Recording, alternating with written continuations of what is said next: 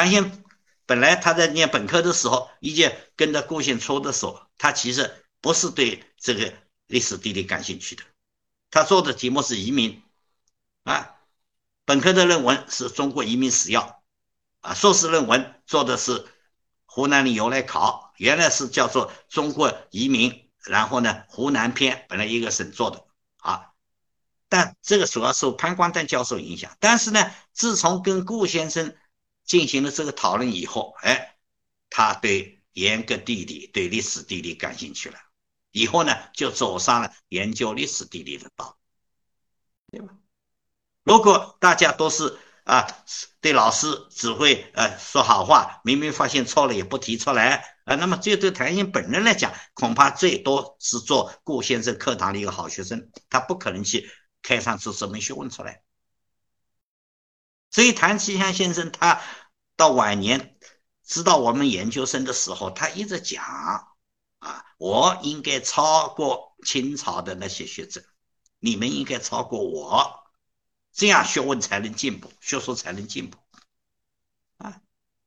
所以我们当时听了谭鑫这个话，一方面受宠若惊，但另一方面呢，的确激起了我们对啊这个超越的这样一种。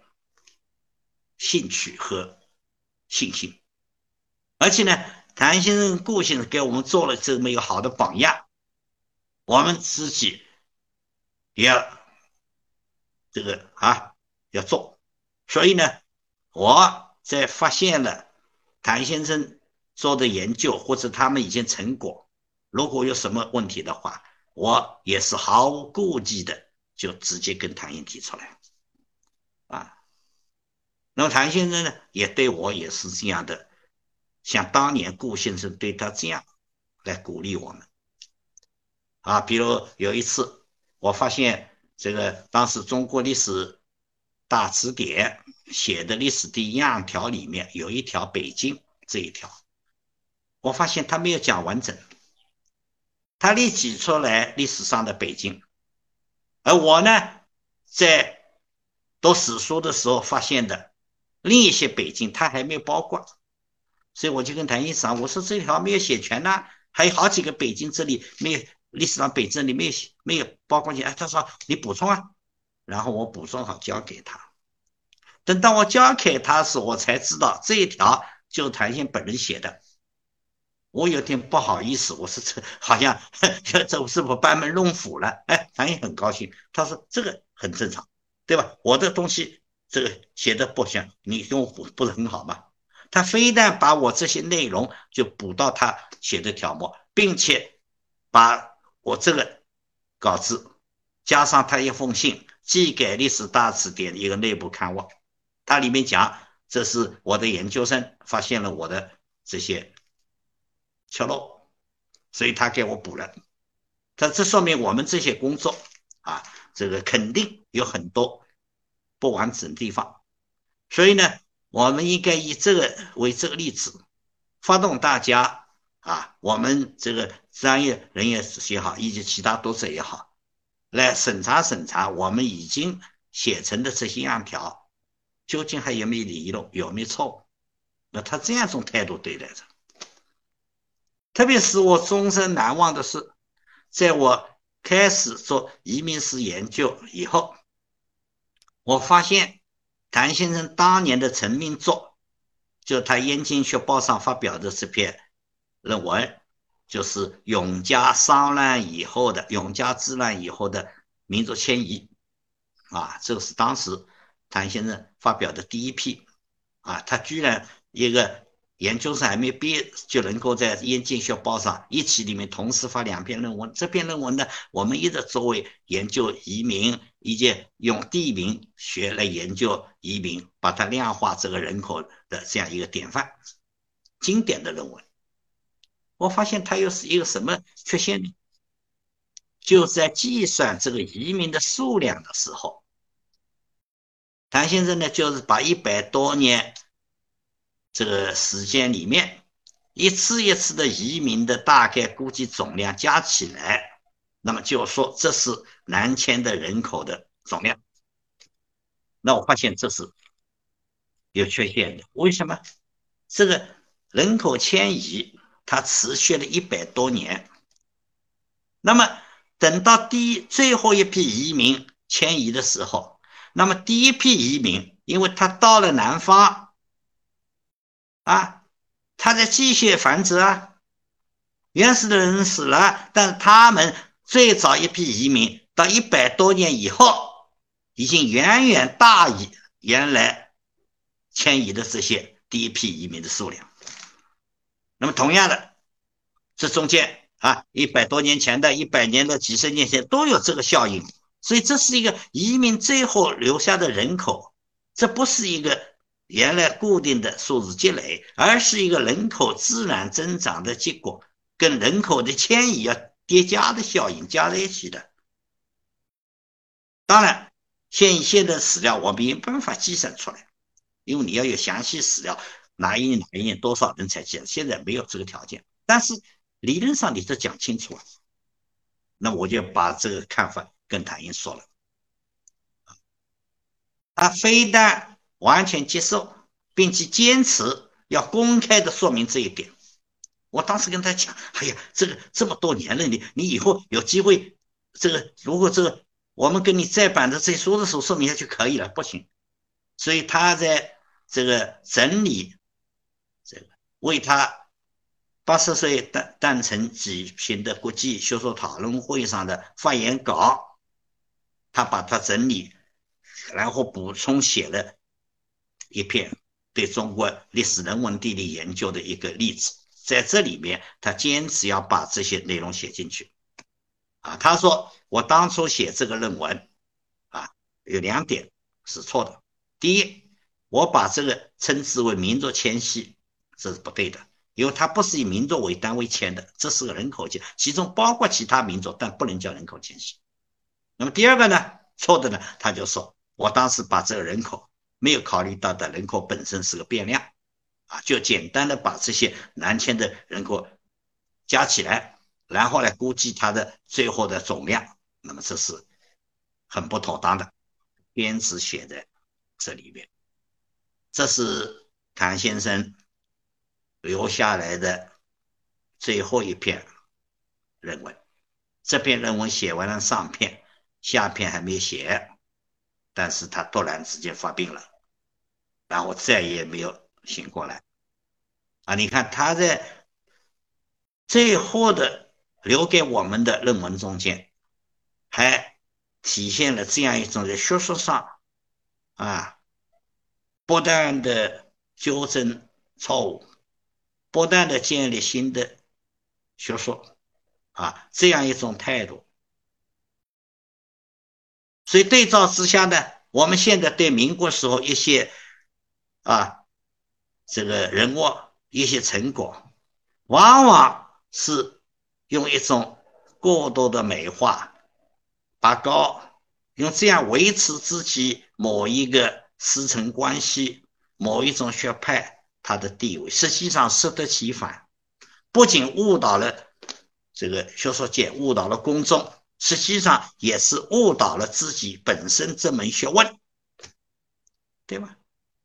那不讲超越。一味美化，是什么可以呢？对不对？你学术还怎么进步呢？但是正因为普比较普遍的存在着这样一种学风，所以呢，也就不断的制造出这个民国学说的神话有些甚至是完全违背常识的这么高度的评价。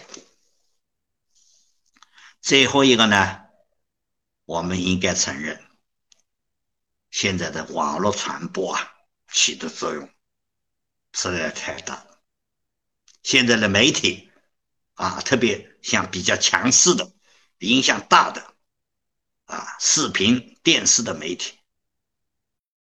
他们为了自己的传播的效应，有的甚至为了商业利益啊。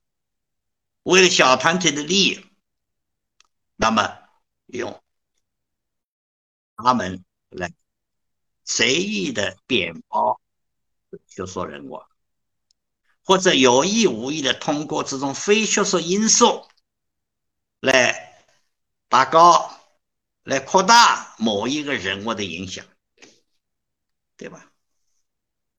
那么我们学术界呢，哎，居然分不清楚，哎，居然把这些往往特别我们比较年轻的啊这些研究生、本科生啊，这年轻的教师啊。哎，他们居然有的时候也分不清楚，把这些当做标准。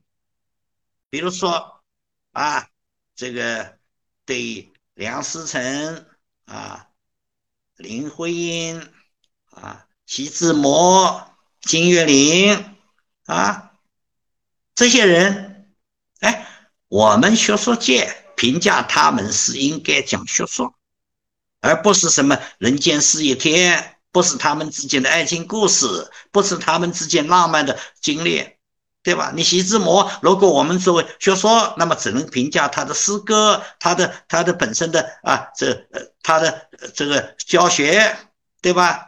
林徽因，那我们是应该建筑学啊，古建筑，像这些，对吧？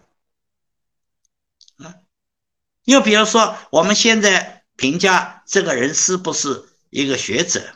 那我就前面讲过，那由学术界来评，但是现在呢，往往这个媒体影响大啊，那就不得了，那就是个一下成了著名学者了啊。像央视那个百家讲堂啊，早期我是跟他们合作的，他们也来找我啊，甚至在他们一篇文章里面也承认，在他们早期最困难的时候，我是支持他们的。我支持他什么呢？我支持他是普及学术，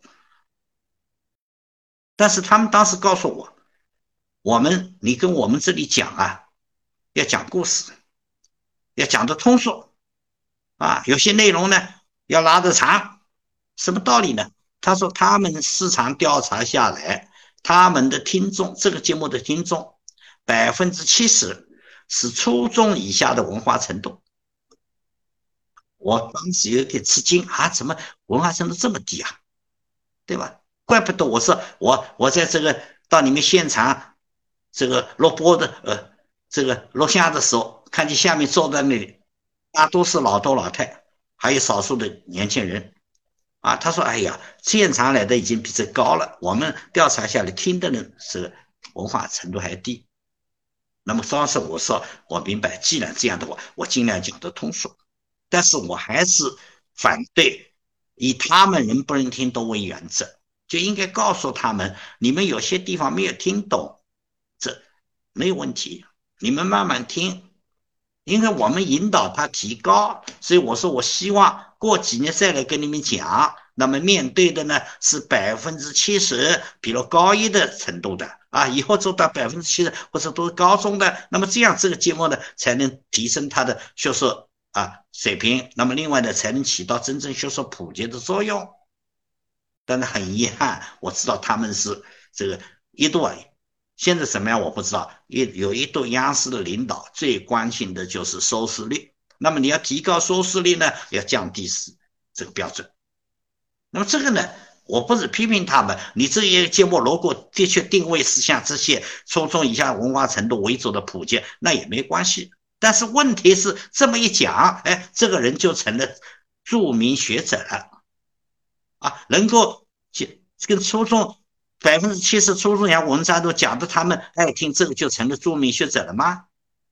啊，但是我很坦率的说，一直到现在，我们学术界还居然弄不明白这个标准啊！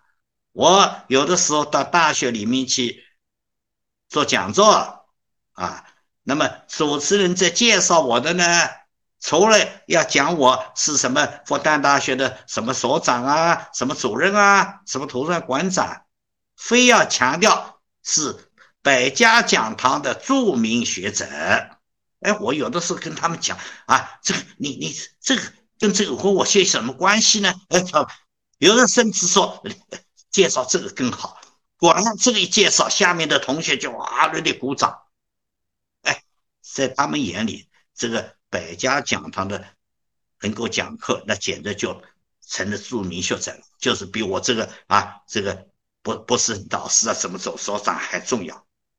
那这个在公众在社会上这样标准，我是可以理解的。甚至我们大学，我们的这个专门的机构也是这样的标准。那说明什么？说明我们现在学术界，我们大学往往还是被媒体、被网络传播的这种东西所左右。这些非学术因素，这些所谓知名度啊，有多少粉丝，对吧？这现在近近年来又加了一个什么网红，用这个来评价。那么，所以呢，我们现在对民国期间的学说，对民国期间学人的这种评价，往往也就是根据这个啊。所以我们要重视这个网络的影响力啊，包括我们现在历史啊，现在你看网上。传播的历史，可能每个每时每刻都在增加，但是这内容对吗？这这些价值观念正确吗？对吧？但是看的多了，公众甚至我们学术界的人就以为这些就是真实的历史啊，无形之中就接受了这次这些。价历史价值观，对吧？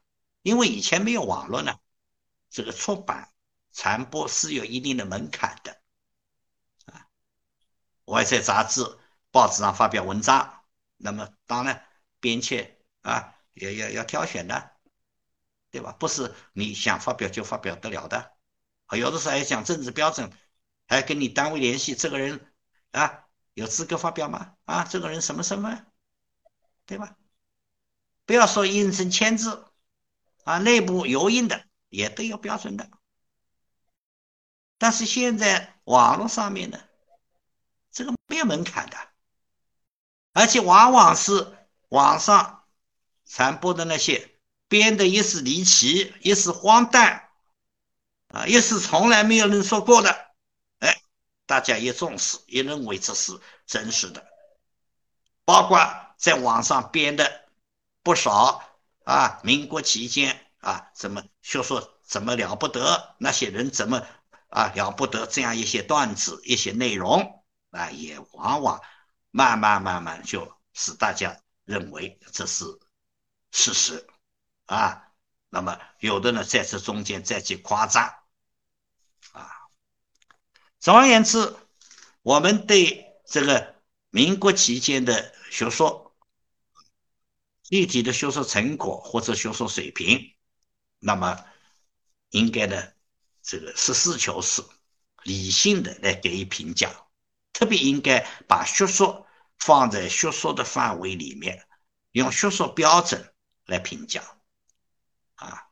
那么现在呢，这个流行一种所谓公共史学的观点啊，对公共史学，我。本身我觉得它的确是有一定积极意义的，但是你们知道这个公共史学是怎么来的？最早的时候是美国啊，那么有一些他们当时培养一些研究历史专门人才，毕以后呢找不到工作，或者只能打打短工啊，拿不到 tenure 啊。还有呢，他们不会做一些应用历史的这些工作，那么所以呢，有的学校呢就引导他们啊，一时找不到专门的工作，可以用这个历史你们学到的这个知识技能去做一些具体的啊，比如到一个基层单位去帮他们写历史。啊，或者呢。到公众中间去啊，去收集这个历史的资料，就把它运用。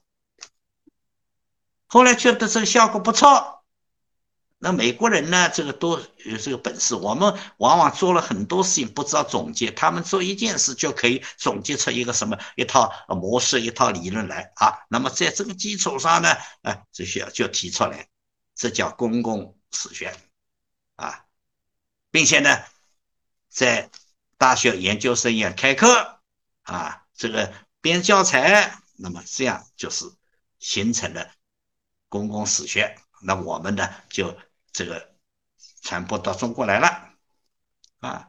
那么当然，现在有的人啊有分歧，说应该是公众史学，也公共史学。其实我觉得这不是关键问题。那么，如果从我们注重历史学的应用来讲，啊，重视应用或者培养应用性人才这一点上是应该肯定的。但是我们早就这样做了，对吧？比如我们大学的历史系，哎，我查了一下。包括燕京大学，包括这个啊西南联大，那历史系毕业的人很多就做实际工作的，不少人是中学教历史，对吧？或者教历史，不是说我们本来就只会培养象牙塔里的，或者只能够做做专门研究的啊，这本来就有这个的，而且我们一向很重视史学的应用啊，你看新中国。成立以后，我们多少历史学者到史记中间去啊，去编写村史、乡史、常史啊、地方史，对吧？啊，这个早就是这个，我们现在口述历史啊，就中国古代就有我们重视口碑资料、收集这些资料，这不这个传统本来就有的。对吧？现在你把它做的更规范，或者在体现在教学中，这当然很好，但是不是什么了不得的革命。但是问题呢？现在这个公众史学、公共史学，有的被引到，我认为是引到邪路上去了，就推导出这样一种民粹化的倾向啊！研究历史、写历史，不是你们这些象牙塔里的人是做不了的，必须要依靠公众。必须要依靠草根，啊，就变成这样一个，对吧？或者他们轻易的啊，就提出一个什么论点来啊，很固执的，在没有证据情况下要坚持，反而认为你们是错的，所以这就提出一个问题来了：我们每一门学科，包括我们历史学在内，谁来评判？基本的发言权在谁手里面？这不是投票，这不是这个啊，街道上民主，对吧？不是人多啊，也不是说像现在有的人曲解的啊，高手在民间。这句话本来意思是民间也有高手，如果高手都在民间，还要你专家干什么？还要我们大学干什么？还研究所干什么？对吧？那么呢？今天中国我们的历史学，我们研究历史，在政治上，这是要听执政党的啊，要中央来掌握。在学术上面，那么就是我们历史学界、学术界来掌握，而不是说要根据所谓的工作，对吧？那么公众中间啊，就像。自然科学有所谓的民科，我们这个历史学人文也有啊。他提出一个什么新的发现来啊？提出一个新的论点来啊？我也不是收到的，有的跟我呃寄来啊，通过邮件发的来说个什么东西，我是解决了宇宙中间的难题啊，我是古今中外没有都解决的。但是你一看呢，他连基本的常识都不懂，或者。根本不懂得什么叫史料。曾经有一个人跟我拿了一大东西，你看我收了那么多史料啊，我解决了你们历史专专家解决不了问题。我说很好啊，你根据什么史料呢？那他说某某报纸，我也吃，我告诉这些不是史料，对吧？你要这纸还是人根据史料编的，它不一定对。你要找到原始史料，这样你才可以跟我我们来讨论啊，对吧？所以呢，我们要注意。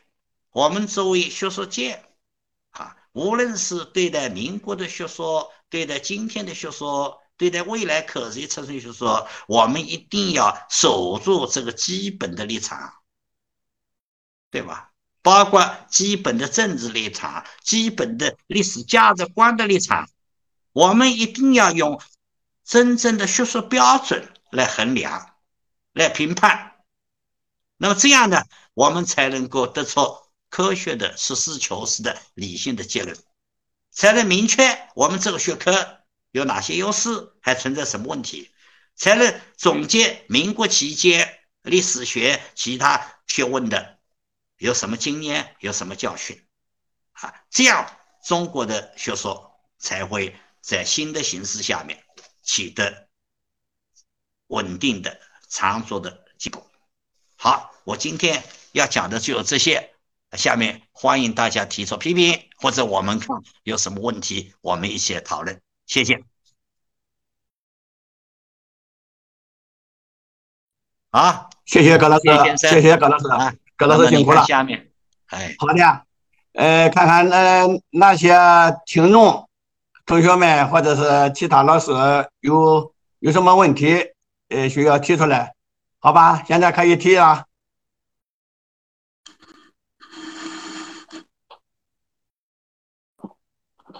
嗯，喂，啊，喂，哎，你好，是哪一位？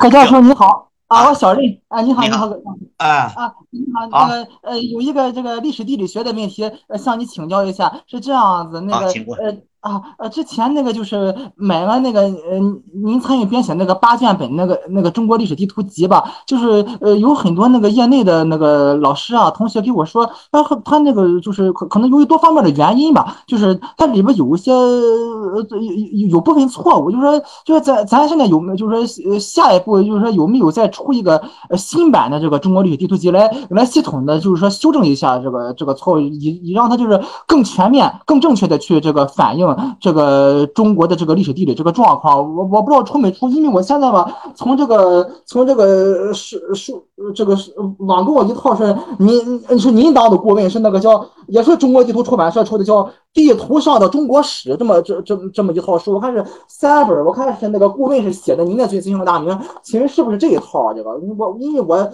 我也不不是太懂这个行情，是不是？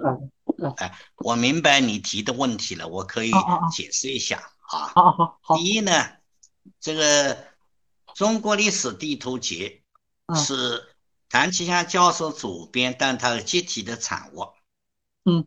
啊，那么其中不是每一条大家都是有共同的意见的，但是作为地图上面要表达，不能像写文章一样把三种可能或者两种意见都写在上面。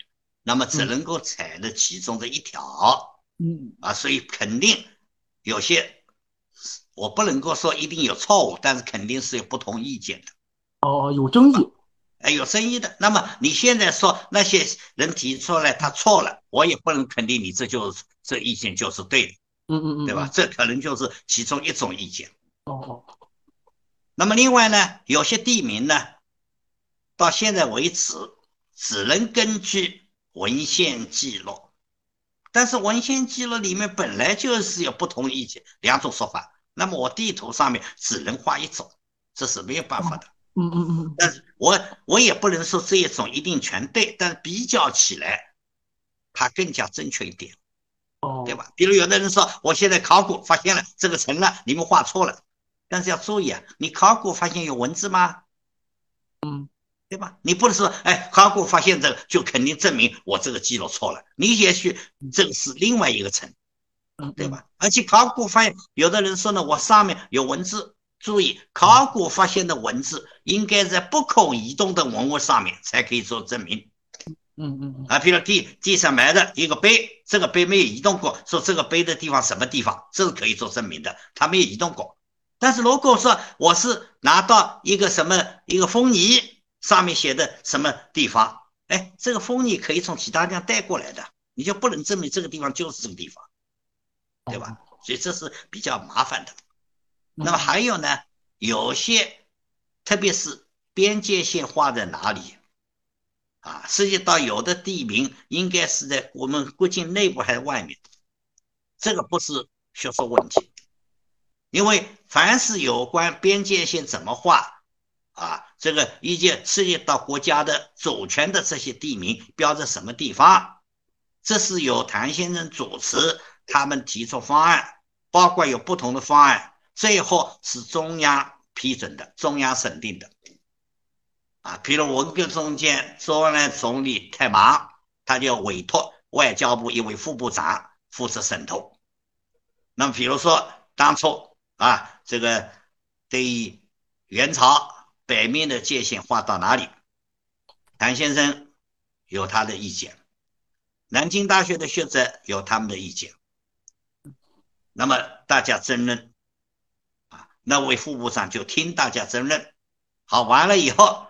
最后他拍板画在北面，啊，所以现在有人曾经问我为什么这条线画的那么白，画到西半边？我说这个只是国家意志，这不是学术问题，没有办法不不可讨论的，对吧？我们这个历史地理错一个基本的，一方面尊重学说，但另一方面要维护国家利益，啊，就这个道理。所以呢，这些问题即使再板，也不可能完全解决的。也不可能让大家都满意的。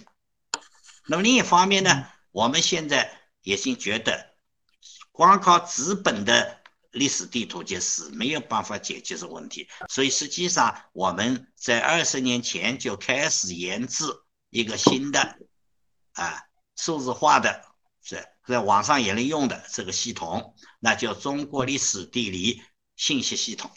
哦，啊，英文叫 China's Historical Geographical。啊，information system，简称 CHGIS。那么这个呢，就是通过一个一套规范的软件，我们把所有的有关一个地名、它的点、它的线、它的面，啊，用精确的经纬度把它标志出来，然后呢，考证出它的。这个起切的年代，它的任何变化，然后呢，设计了一套编码，这个编码是全覆盖，就是一个地名，只要它其中有一个因素改变了，那么编码就变了，保证一码一地。啊，比如北京，啊，明朝的北京到了清朝，哎，那么这个上面的归属改变，那我这个编码就改变了，啊，到北京它的。范围扩大了，哎，我马上这个编码也改变。那么这样这个系统做成了以后呢，它就可以自动生成某一个时点的一幅历史地图啊。比如现在我们像一般的话，每一个朝代在这中国历史地图里面只有一套分幅地图，这一幅到三幅全国的总图啊。比如明朝那么长的时间，我不可能每一年都画吧？啊，那么我呢，在总图里面画一幅宣德年间的，画一幅万历年间的。那么然后呢，明朝的总地图呢，我基本上就给你万历年间的来画出各个省的地图。那么这个当然，你比如你找个地名，它出现万历以后的，那就找不到。还有我如果洪武的地名，它到以后就已经去没有了，那么这里也显示不出来啊。但是我们在中国历史的信息系统里面呢，你可以每一年来检索，它每一年都可以自动生成一幅地图，啊，那么甚至你刚才讲的那些地名有不同意见的，我地图上虽然只画了一个，但是我在数据库里面把不同的意见也写着，也包括在里面，哦，而且我通过数据库，我可以去检索。现在有人问我，你为什么这一点画在这里啊？那我说地图上没法写原因的，但是你今后在我们这个历史地信息系统里面，你只要点击一下，你可以找到它的根据的数据库，里面就告诉你某某书上第几卷怎么怎么说的，然后怎么怎么怎么办的，这都有，精确数据都有，啊，这是现代，就是说我们现在一般的地理信息系统，GIS 那是指当代的。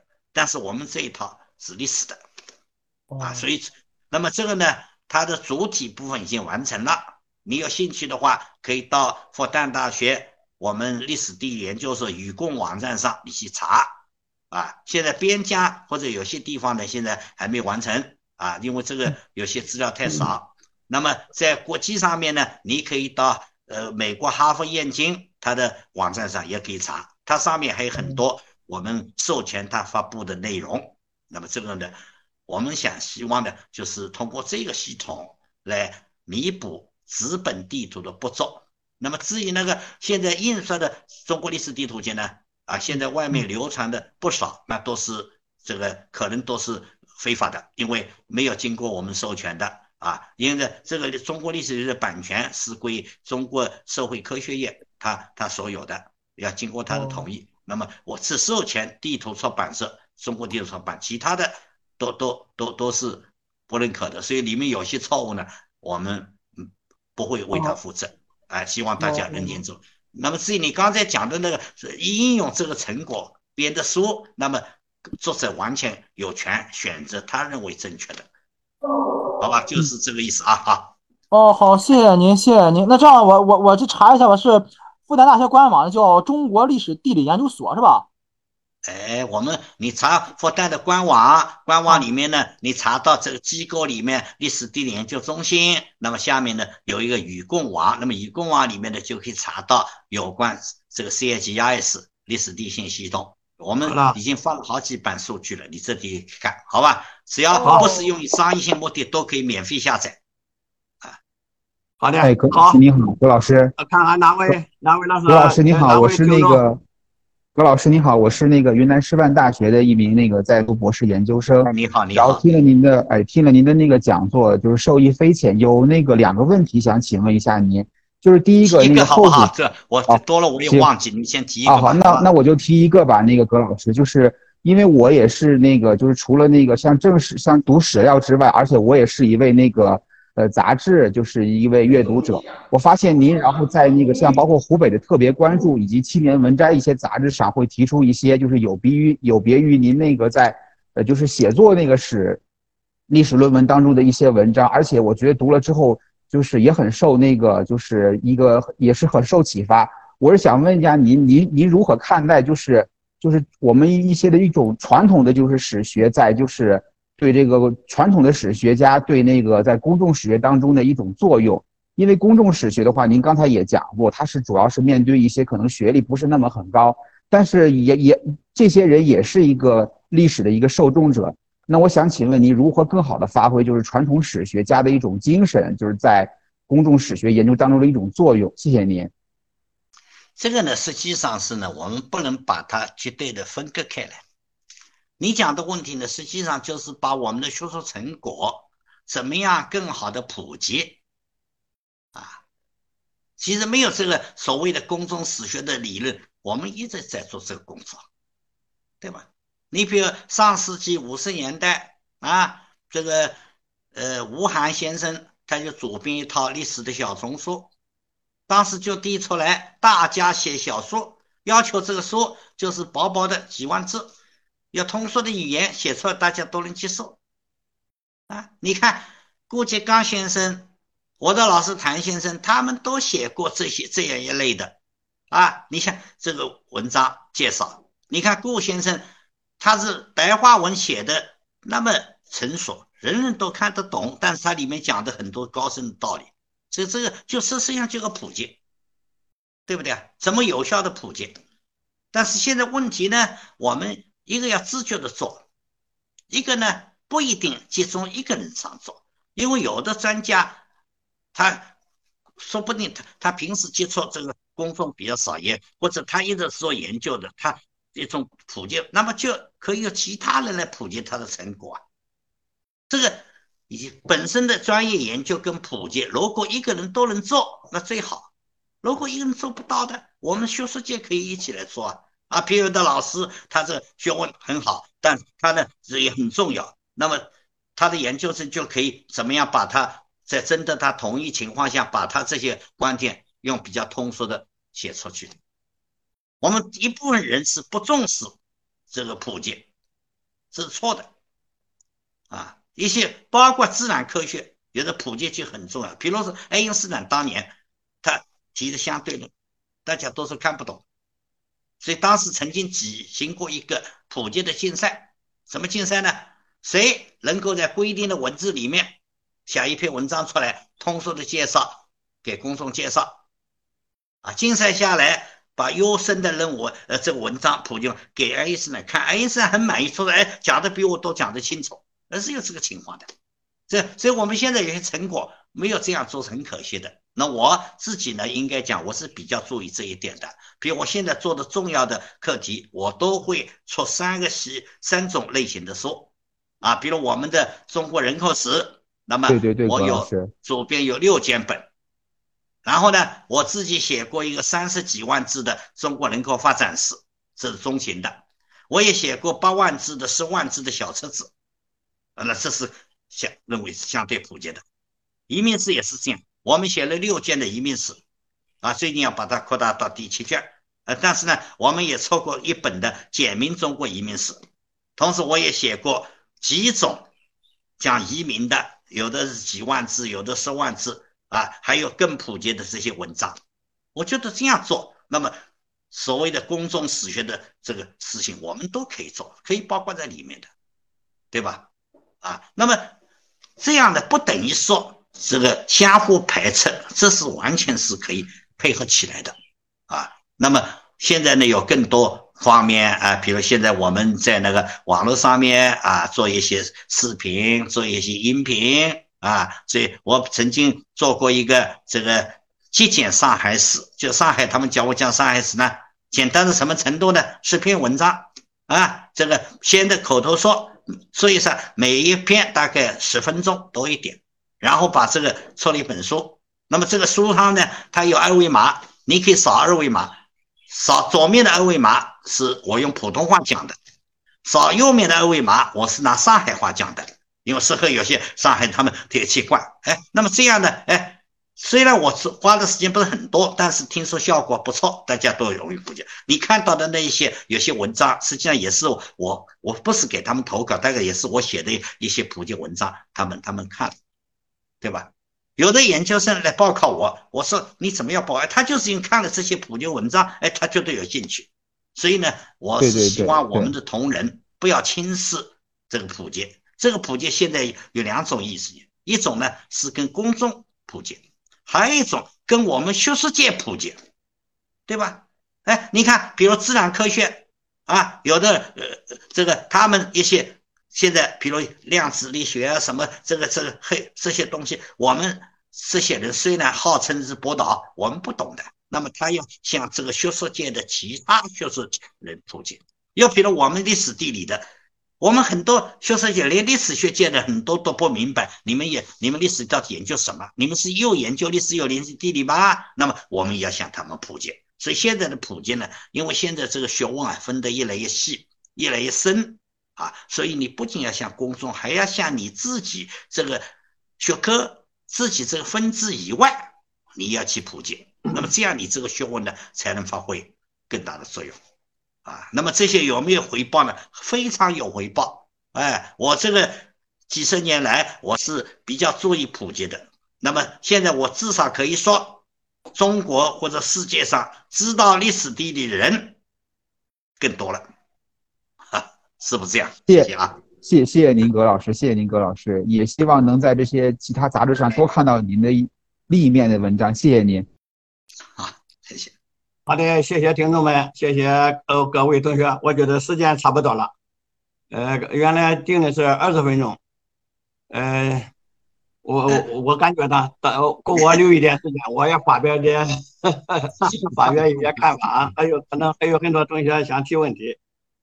呃，我觉得葛老师的这个这个讲座非常精彩，这倒不是套话。葛老师拒绝大师这个称号。但不我但我觉得葛老师不应该拒绝学术权威这个称号，所以我我我感觉呢，葛老师今天的这个讲座高屋建瓴，就站在整个二十世纪中国学术史的高度，对如何评价民国学术，特别是二十世纪中国学术起步阶段的学术水准，他呢系统的谈了他自己的看法。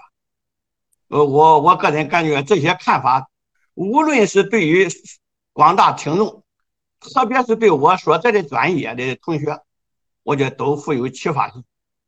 呃，而且呢，我我我个人感觉，觉得葛老师这个讲座呢，已经吸引了天南海北的听众来参加。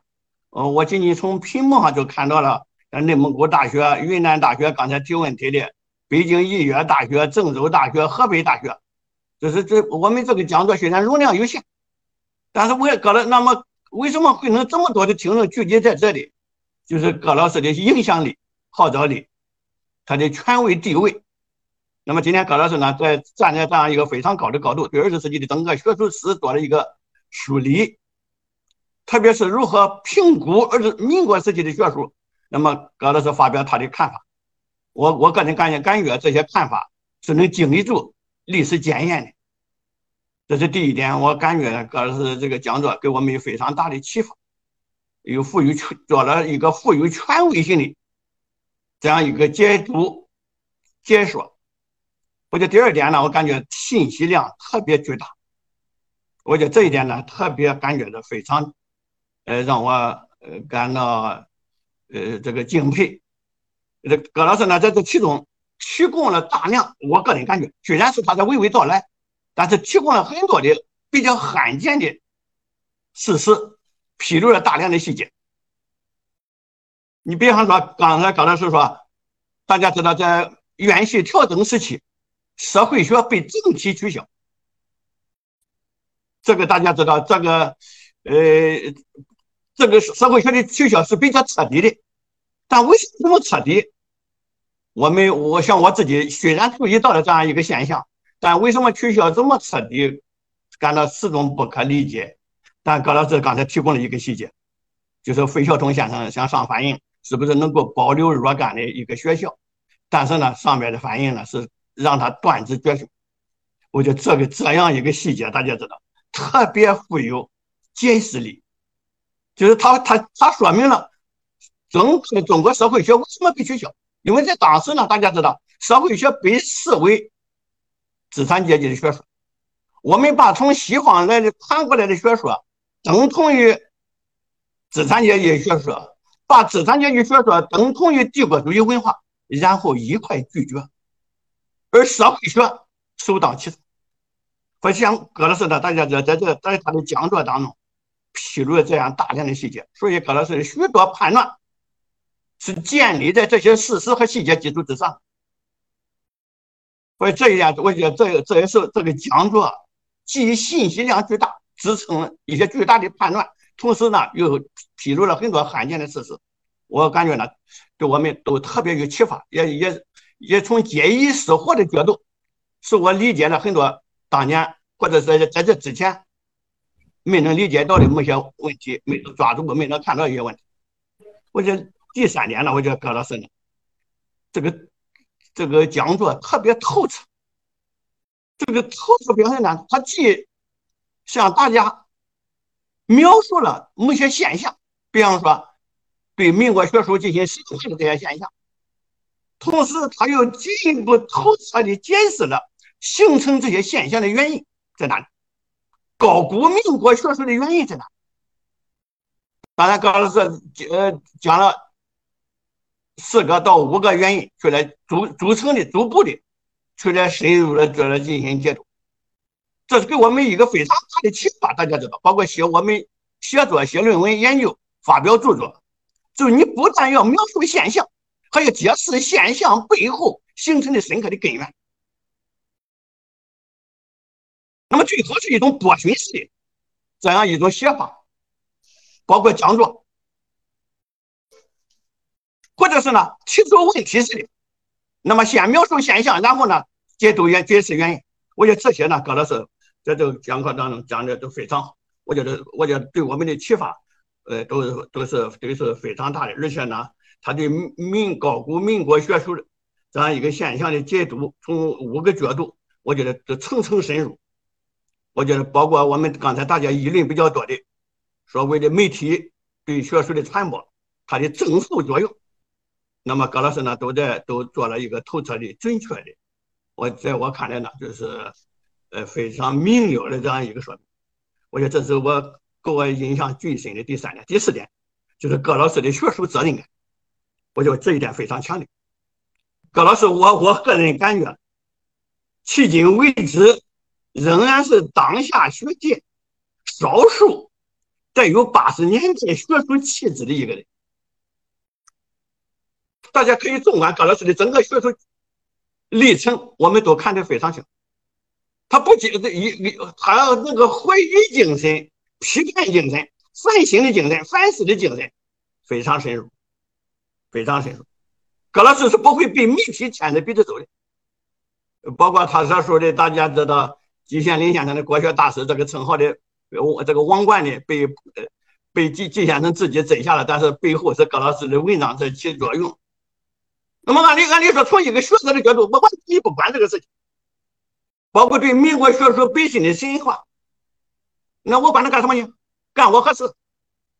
但是葛老师本身对于强烈的责任感和使命感，而这种责任感、使命感呢？是在我看来是构成八十年代的一些那个学术气质的最重要的一些要素。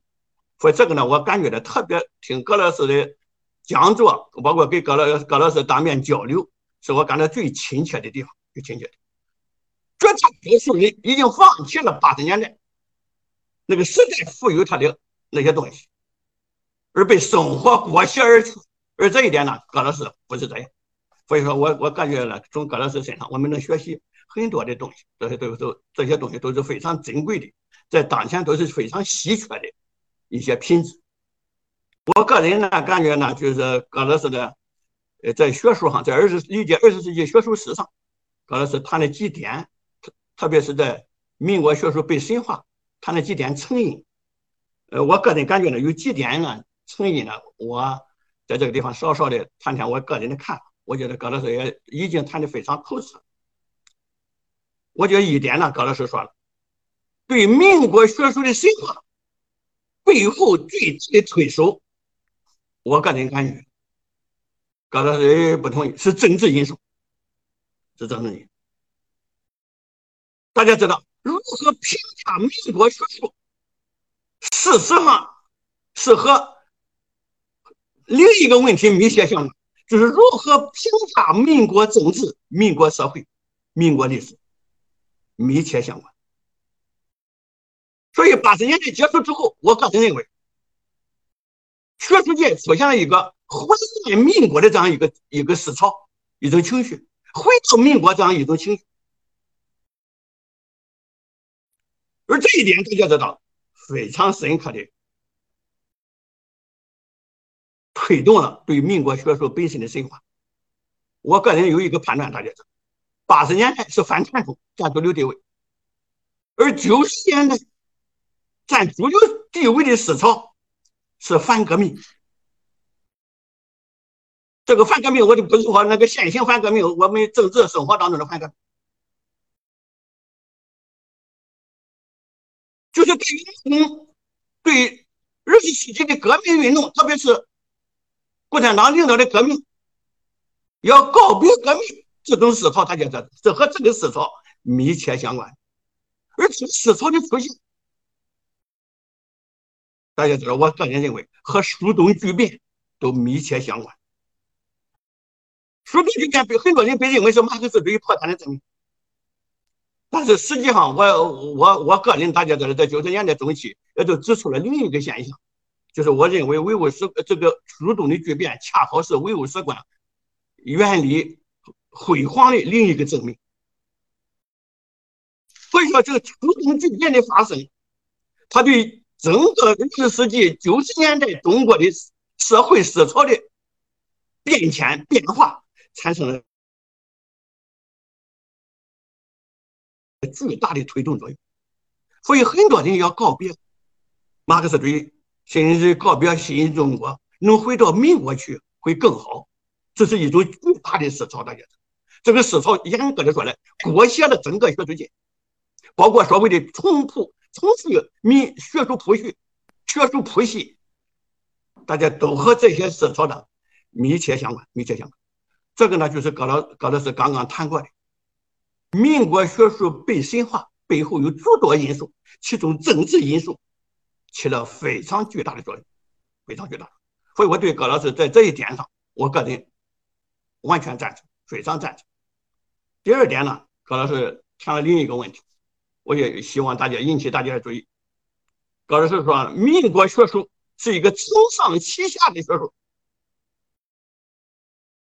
换句话说，民国学术是一个过渡学术，它有过渡时期的特征。再进一步是说，民国学术是从传统学术向现代学术转型进程中的一个学术，它具有过渡时期的非常多的特点。那么，当然，什么是传统学术？什么是现代学术？大家知道，在在学术上，我们应该讨论，值得讨论。迄今为止，我个人认为这个问题没讨论透彻。就是现代学术的基本特征应该是什么？它区别于传统学术的最本质的那个点是哪里？我觉得这是我需要我们认真需要讨论，认真需要讨论。所以我个人认为呢，也我我在许多场合也强调这个问题，在在这个问题上跟葛老师持相同的见解，就是想问有没有问题意识？我是不是在研究问题？有没有理论化的指导？有没有模型？模带有模型性的某些东西？有没有一种严格的一种逻辑？我觉得这些都是现代学术需要我们高度重视。所以在这个意义上，我个人。对马克思主义在中国的传播，对马克思主义对中国学术从传统向现代转型过程当中所起的作用，我和当下许多学者呢有一些不同的看法。我认为起了巨大的作用，起了巨大的作用。所以我认为，我个人认为呢，现代学术有许多特征，其中一个巨大的特征是社会科学化这个特征，而是社会科学化呢是建立在某种理论模型。某种理论模型的应用，鲜明的问题意识，比较强烈的那种逻辑线索的这些这些基础之上，所以从这些东西来衡量。我们来看许多被我们神化的那些学术大家，大家知道，哦，这个意思的，这有现代学术的特征正在形成过程当中。大家看，其实和现在的某些东西，研究历史的，你看他研究中。研究封建社会，他对封建社会的那个认识十分透彻。大家，我们看费孝通先，看他的社会学，我们看徐同主先，所以这些这些这些学术，大家知道，这些学者已经走在，在我看来，已经走在现代学术的这样一个过程之上，过程之上，他已经和传统的学者已经已经有了巨大的距离。所以，二十世纪中国的学术。这我我个人认为，大家知道，我们将来现在是二十世纪，无论是二十一、二十二、二十三、二十四，或者三十几、四十几、五十几世纪，那么他们他们的逻辑的学术的起点一定是二十世纪，不是十九世纪，不是在这之前。无论在这之前的学术有多辉煌，都不是，因为恰好是二十世纪形成了现代学术的。奠定了现代学术的基础，而此后所有世纪的发展都以这一点为基础，都以二十世纪为基础。所以二十世纪的这个学术变迁，带有巨大的意义。所以葛老师在这个问题上，他他谈到了民国学术是承上启下的学术，带有过渡时期的某些特征。我个人呢完全赞成，完全赞。所以说葛老师呢还谈了很有还有很多的一些想法，特别是师承的，在民国在民国。学术深化过程当中所起的作用，我个人也非常赞成。这一点，葛老师非常坦率，谈的非常好。以他并且以他自己为例，以他这个学术谱系为例，发表了非常重要的看法。学术这个师承，不光是继承，还要批评，还要反省，还要进步。呃，没有一个一表式的这样一个把把自己的知识也看作是完美无缺的这样一个学术，绝对不是现代学术的。那只能是传统学术，我们需要告别的某些东西。好，我我呢就是发表这些看法。呃，趁葛老师这个场合，都是都是听葛老师这个讲座的一些体会。呃，有不有不准确的地方，也请葛老师这个批评，也请同学们在座的听众进行批评。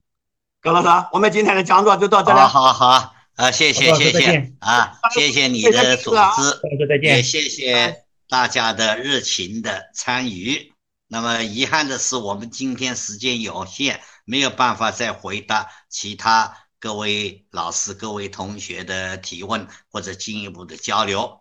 好在我们以后相信一定会有更多的机会，我们期待着再跟各位共同讨论。谢谢。